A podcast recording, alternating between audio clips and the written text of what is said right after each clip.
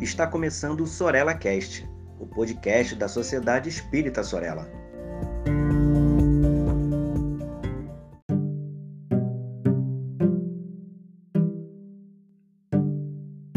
Olá, queridos amigos, sejam bem-vindos a mais um episódio do Sorella Cast. E hoje vamos abordar temáticas de psicologia, espiritismo e filosofia. Hoje a gente vai falar de mais uma das manias loucas dos espíritas, que às vezes a gente não se dá conta que tem essas manias e repete essas manias, mais como uma forma de escapar da verdadeira reflexão do que necessariamente expor uma verdade. O que, você está falando, Ingrid? Estou falando de auto-obsessão. Estou falando de obsessão e auto-obsessão. A gente estuda muito, principalmente na parte de mediunidade, quando a gente está estudando na doutrina espírita, sobre as questões da obsessão. Existe, existe uma literatura muito grande sobre isso e muitos livros técnicos mesmo, vamos dizer, que explicam o que é obsessão, como é que se dá isso, a questão dos espíritos e tal. Só que, primeiro que existe um conceito, na verdade, uma mania da gente colocar a culpa no obsessor por tudo, não é isso?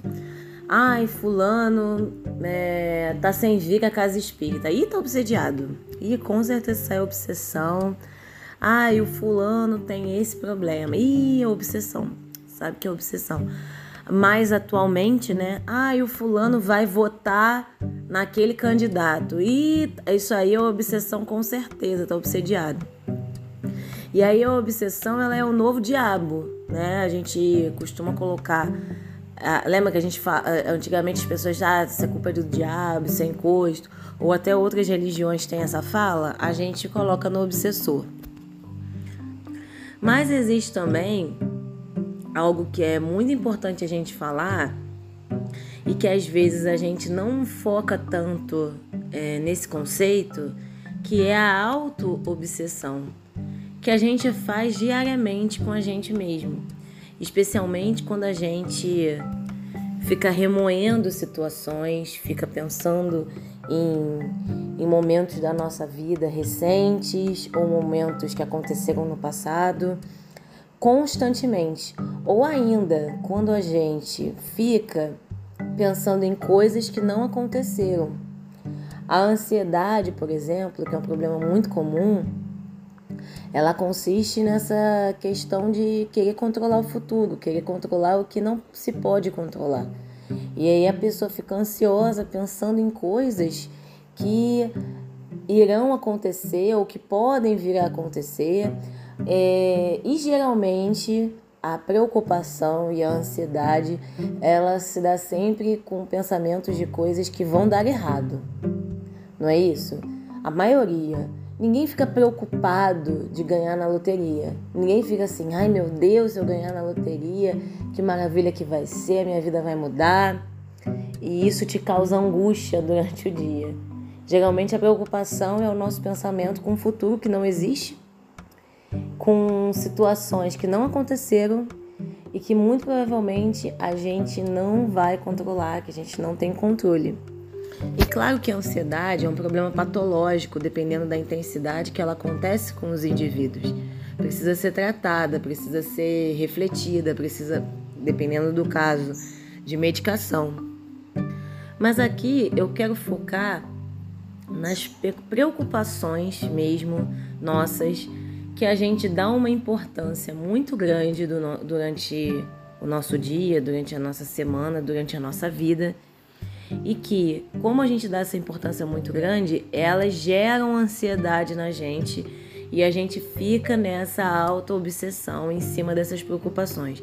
Eu não estou falando aqui hoje de quem tem realmente a patologia da ansiedade, de quem realmente precisa ter um tratamento mais intenso, orientado, é, ser vista de perto. Eu estou falando aqui da, daquelas preocupaçõezinhas que a gente não tem controle, que não dependem da gente, não dependem da nossa ação para que ela aconteça ou não aconteça. E às vezes a gente fica pensando naquilo o tempo inteiro. a gente fica cultivando aquilo o tempo inteiro. E isso, né, o pensamento constante nisso vai gerando ansiedade. O nosso cérebro funciona assim. Se ele se vê em perigo, ele coloca o nosso corpo para agir, para correr ou para lutar. Lembra do fight or flight, né? É, que a gente aprende lá em biologia. A ansiedade, ela é, ela, a gente desenvolveu ela ao longo da evolução para a gente sobreviver. Então o corpo se arma, se prepara para um momento, para uma situação de perigo, que é ou eu vou fugir ou eu vou lutar com alguma situação que está por vir. Quando eu fico alimentando o meu cérebro com isso, ai meu Deus, tal coisa vai acontecer, ai meu Deus, o fulano vai fazer tal coisa, ai o ciclano vai fazer tal coisa, coisas que eu não posso controlar, o seu cérebro está entendendo que você está entrando em situação de perigo. E aí você entra num estado de ansiedade, você provoca, você pode estar provocando esse estado de ansiedade sem se dar conta, né? Porque o pensamento, se a gente não tem a, a vigilância, ele vai dominando a gente ali, a gente vai entrando, por isso orar e vigiar. O orar vem primeiro, mas o vigiar está presente na frase também. Então não adianta eu, eu acordar, rezar para Deus, fazer aquela prece linda, maravilhosa, se ao longo do dia, se no decorrer do dia, eu não presto atenção nos meus pensamentos, eu não presto atenção nos meus sentimentos, eu não presto atenção às minhas reações, às minhas ações e reações diante a, a, a vida, diante as situações que, me, que se apresentam para mim. E aí eu acabo é, causando isso para mim mesmo. E aí vem o conflito voluntário não vai adiantar a gente buscar uma terceira pessoa para colocar a culpa disso, falar que foi o obsessor.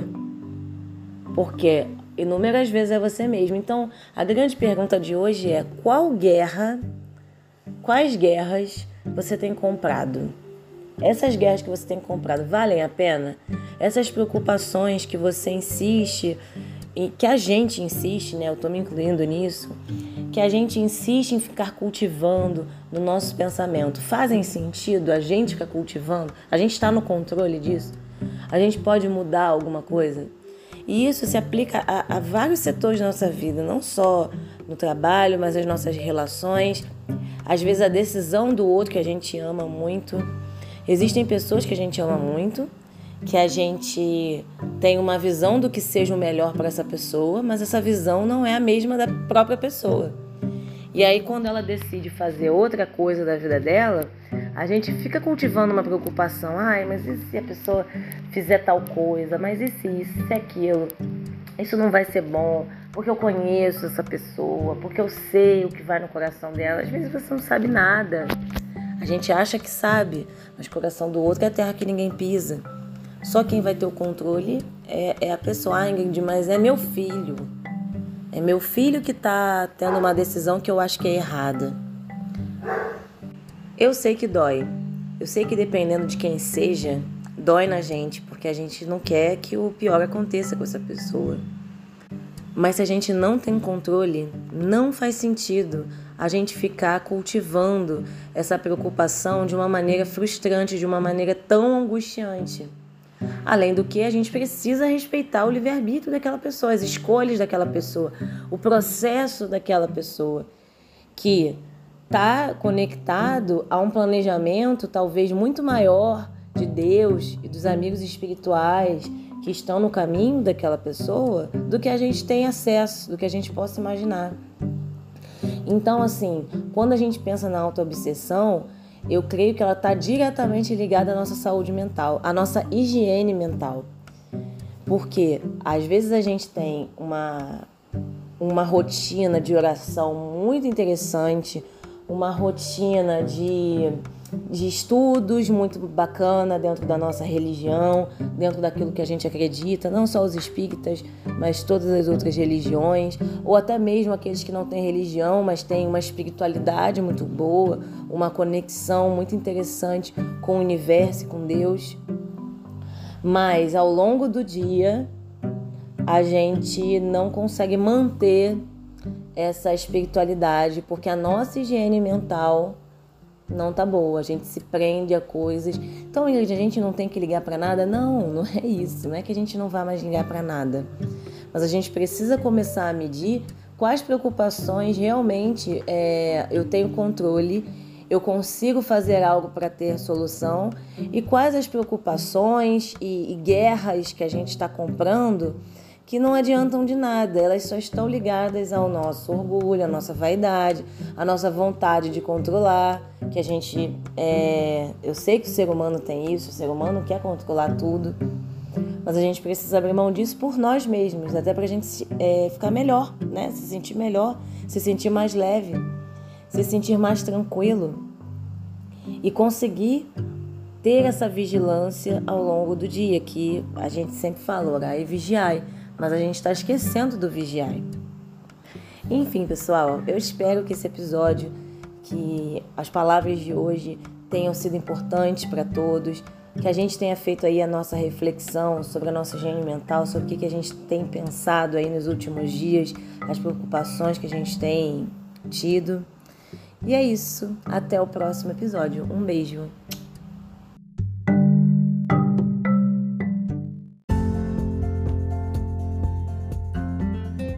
Siga a Sociedade Espírita Sorella nas redes sociais, Facebook e Instagram Inscreva-se em nosso canal no YouTube e fique por dentro de nossa programação.